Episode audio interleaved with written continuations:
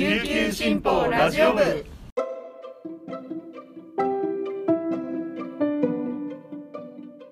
おはようございます。沖縄から届ける声の長官琉球新報ラジオ部です。2021年9月7日火曜日本日のパーソナリティはデジタル推進局の上里あやめが担当します。今日の那覇の予報は晴れ時々曇り。最低気温26度最高気温33度となっています。季節の変わり目で体調の変化を感じる方も少なくないと思います。なんとなく体がだるかったり気分が少し落ち込んでしまうという人も多いかもしれません。私は最近眠れない日が続いていたんですけどサボり気味だったジョギングを再開してみました。そしたら適度な疲労感でいい感じに睡眠が取れています。皆さんも学校とかお仕事忙しいかと思いますがあんまり無理しないで体調に気をつけていきましょう。それでは本日のピックアップニュースをお届けします。はじめのニュースです。この貧困改善不十分県最終評価案目標値20%に届かずヤングケアラー対応課題沖縄県の各部局長が参加し子どもの貧困対策の施策を検証する県子どもの貧困対策推進会議が6日県庁内で2021年度第1回会議を開き2016年度に開始し21年度が最終年度となっている子どもの貧困対策計画を総括する最終評価報告書案を示しました。困窮世帯の割合は改善したものの目標値の20%には届かず改善状況は十分とは言えないとまとめました。今後の展開方向として若年無業者やヤングケアラーなど新たな課題への対応を挙げました。沖縄県は2016年1月独自に算出した子どもの困窮世帯の割合を29.9%と発表しました。その後は子どもの年代ごとに調査し小中学生は18年度に25%高校生は19年度に20.4%未就学児は20年度に22%と発表していました。次のニュースです。県内コロナ新規167人2人死亡1ヶ月半ぶり100人台。沖縄県は6日、新型コロナウイルスに感染し、療養中だった患者2人の死亡と、10歳未満から90代の167人の感染を発表しました。100人台となるのは7月26日以来約1ヶ月半ぶりです。12日連続で前の週の同じ曜日の感染者数を下回りました。一方で直近1週間の人口10万人あたりの新規感染者数は225.73人と全国ワーストの状態が続きます。沖縄県は1日の新規感染者数が200人程度の水準まで減少した後経済再開に向けて段階的に規制を緩和していく考えを示しています。6日の新規感染は200人を下回りましたが月曜として過去6番目に多いです。県の糸数通る医療機関は段階的解除の目安となる1日200人以下はあくまでも1週間平均での陽性者数。現段階では468人でまだ到達していない状況だとしました。今後も現在の減少ペースで推移すれば予定通りのスケジュールで段階的な解除の検討が可能になるとして引き続き感染予防への協力を求めました。最後のニュースです。県ワクチン3回以上予約枠に余裕活用呼びかけ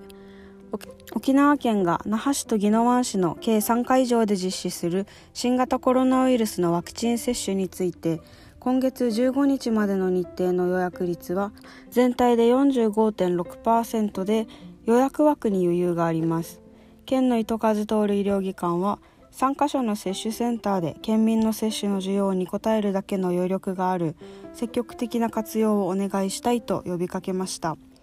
予約対象は市町村発行の接種券を持つ12歳以上の県内在住者です。12歳から15歳は保護者の同伴が必要となります。沖縄県によると15日までの日程のうち那覇クルーズターミナルの予約率は3.9%同会場では使用ワクチンを米モデルナ製に切り替え接種対象を一般県民に拡大しています。接種可能時間は午前9時から午後5時です。宜野湾市の沖縄コンベンションセンターの予約率は79.6%那覇市の県立武道館は68.9%といずれも空きがあります。以上本日のピックアップニュースでした。今日紹介した記事の詳しい内容は琉球新報の紙面とウェブサイト琉球新報デジタルからもご覧いただけますのでぜひアクセスしてみてください。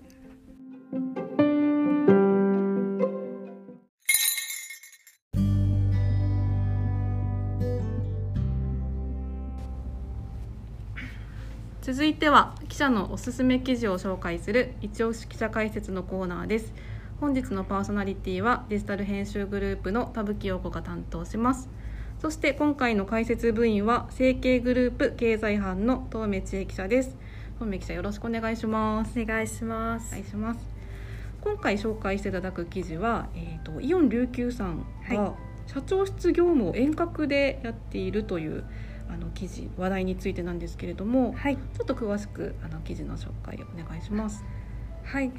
えー、イオン琉球のあの大野啓社長が、まあ、3月にあの、はい、沖縄の方に、はい、あの就任されまして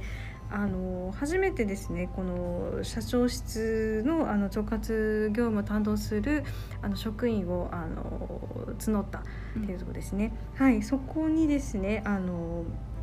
イオン名護店のレジ主任兼教育主任だった深田舞さん、はい、っていうあの方があの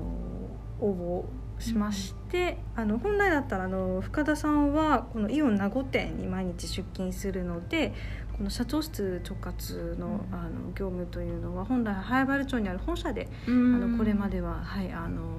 行っていたそうなんですけれども今回この名護店に通う深田さんがあの就任したということでですねこのイオン琉球史上初めて遠隔遠隔地で社長室業務をあの担当する職員が誕生したという話題になってます。ありがとうございます。すごいえっとイオン琉球さん本社はハエバルにあって、はい、で社長室業務をこう担当する深田さんは名護から遠隔でその業務をやっているっていうことなんですよね。はい、そうです、はい、あのこの社長室の直轄業務っていうのが、はい、あの私たちのようなこうあのマスコミとこう連絡するあのこう広報でしたりとか、まあ、秘書でしたりとかあのあと CSR 社会貢献とか ISO 環境問題だったりとかあの政策あの政策立案とか、こう結構なんて言うんでしょう社長とこう、まあ、密接にねいろいろとやり取りしながらあのいろいろ進めていく業務ということでこれまではイオン琉球はずっとあの本社早原の本社に勤務する方が担当していたそうです。なんかこう社長室業務って聞くとやっぱり社長と常になんか同行してるっていうか、近くにいながらやられる業務なのかなと思ったので、はい、こう遠隔でできるんだっていうちょっとびっくりしたのとあと,、はい、あとこうなぜそういうこうそこまでに至ったのかっていう経緯をもう少しお聞きしたいなと思って。はいこの3月にあのイオン琉球の代表にあの疲れました大野所長がですね、うん、あの沖縄に来る前はあのタイやカンボジアでこのイオンを立ち上げるというあの業務に携わっていられて、うん、こう一から新しいものを創造するでしたりとかすでにあのすごくあのもうご関心を持っていたりとかあとあのご本人によりますとこの、まあ、キャリアアップの自律的意思を持った社員の積極的登用をしたいということをあのおっしゃっててですねあのこれまで社長室の業務もあの公募というのはしてなかった公募といいますか、まああのはい、してなかったんですけれどもあのいろんな新しい風がまたこう大野社長があの持ってきてあのやる気のある方積極性のある方やりたいことがある人っていうの声をぜひ聞こうっていう動きからこういう形になったそうです。なるほど、はい。これ遠隔とかリモートとかっていうのを前提としたわけじゃなくて、うん、そのもう公募したら、はい、その名護店の深田さんが、はいこう応募して応募してきたとっていう形だったんですね。そうなんですよね。あの大野社長も実際に名護店勤務の職員がまさか手を挙げるとはって最初はあの驚いていたらしいんですけれども、まああの新型コロナの影響もあって、あのまあ社内でもリモートワークできることはなるべく、あのこう非接触型でであのこう業務をどういうふうに効率化できるかっていうのを模索している中のあの深田さんご自身からの提案だったということで、はいあの結果的には。はい深田さんなんですけどこう手を挙げた深田さん、はい、ちょっとどういう方なのか詳しく知りたいんですけど。はいあの深田舞さんはですねあのもともと千葉県のご出身なんですけれども、はいえー、2005年にあのイオンの株式会社ですねあの千葉県にあるはい、本社の方にあの入社されたと。でその後、はい CSR やあの営業企画などの部署を歴任したんですけれどもこのあのご主人が、はい、あの沖縄県あのご主人の祖母祖父母がですかね沖縄県出身らしくて、はい、結婚を機にあの旦那さんと一緒に沖縄に移住してきたと。はい、あの2年間ほどあのイオン琉球にあの出向社員としてあの勤務したらしいんですけれども17年にあの完全にイオン琉球の方に転籍されたという方ですね。なるほどですね。深田さんがこう今回手を挙げた理由というか、はい、何かありますか、はいと何点かポイントがあの、うん、あるんですけれども深田さんあの、ま、もともと本社勤務だったということで店舗ならではのお仕事ももちろんそうなんですけどイオン大元の会社の動きでしたりとかこれまであのいろいろ営業企画っていうところも長くご経験されたっていうご自身の、まあ、強みですよね、うん、そういうのがある。っていうのとあとは深田さんはあのご主人と一緒に名護市の大浦の方に住んでて、この地域あの社会貢献活動っていうのを積極的にされてて。はいあのまあ、地域活動をしながら、まあ、仕事もどういうふうにあの自分ができるかっていうことを常にこう模索していたということでなんかイオン琉球にはこの転居を伴う転勤のない地域、はい、地域限定社員制度っていうのがあって、まあ、あのいろいろ、まあ、子育てでしたり介護でしたりとか、はい、まあ、あの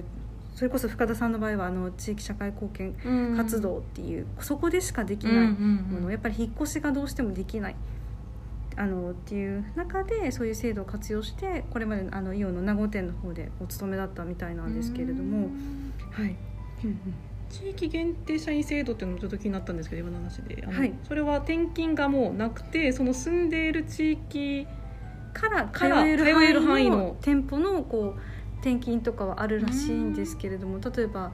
あのあ30キロとかですか？30キロ。あまあ通える距離のその支社とかそのということで、はい。業えっとまあ、店舗とかの担当してる、はい、この大浦地域の、まあ、人口が100人満たないって言ったのかな？そうですね、うん、その中でどうやって持続可能なあの社会を継続できるかということであのご主人と一緒に、まあ、地域の方と一緒にいろいろあの大浦での活動を重視されててですね。やっぱりあのまあ転勤をしてしまった例えば那覇とかね、ハイバルにあの移動してしまったらそのオーラの自分のライフワークっていうのがやっぱりできないっていうことでどうしてもやっぱりなるほど。すごいこう新しい働き方だなというふうに聞いてて思ったんですけどそういう働き方ができると結構いろんなところに住む場所を問わずに仕事ができるっていう感じがして。すごくいいなと思ったんですが、はい、深田さんこういう働き方についてどのようになんかお話し自分のキャリアアップっていうところにまた目を向けた時にあのやっぱりイオン琉球さんみたいな大企業はやっぱりこうあの転勤みたいなのも結構あのあるらしいんですけどもその中でじゃあ育児中だからその地域でやりたいことがあるから、転勤はできません。イコールじゃあキャリアアップは閉ざされるんですかっていう、うん、そういう少し、まあまあ、ネガちょっとネガティブな、うん、こととかっていうのももしかしたら社会にまだいろいろねあるとは思うんですけれどもあのまあ、ちょうどこのコロナの機会もあっていろんな社内業務がリモートで進む中今こうテクノロジーを駆使してどういうふうに社内の業務をできるのかっていうなんか見直しになったいい機会というふうに伺ってますよ。なるほど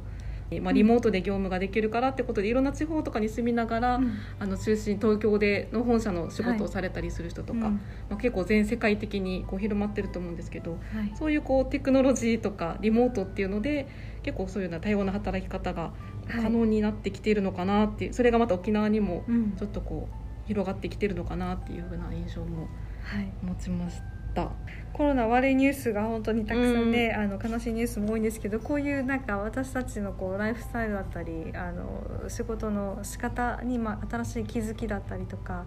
しかもこういうイオン琉球さんみたいな大きい、ね、会社がそういうのを取り組んだことによってまた、あのいろんな業界の方たちが、うん、あじゃあ自分たちはこういうことできるかもしれないっていうなんかそういうのをヒントにしてまた新しいあの働き方特に私生活をねなんか大切にしながら、働けるなんかこう会社と職員が一緒になってこう模索するなんかきっかけになるんじゃないかなって思いました。今日は成形グループ経済班の東明千恵さんに来ていただきました。東明さんありがとうございました。ありがとうございました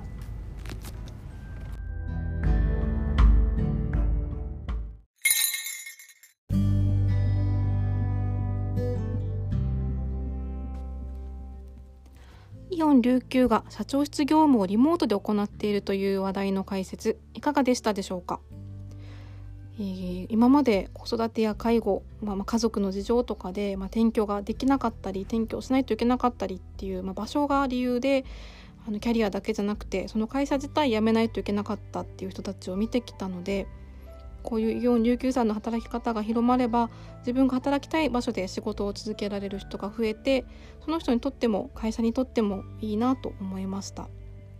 また深田さんあの名護市の大浦という人口が少ない地域に住みながら仕事を続けてるっていうところもすごくポイントだなと思っていて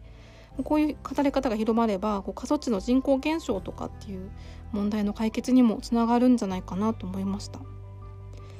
リモート業務って、ね、いろいろあの課題はあると思います。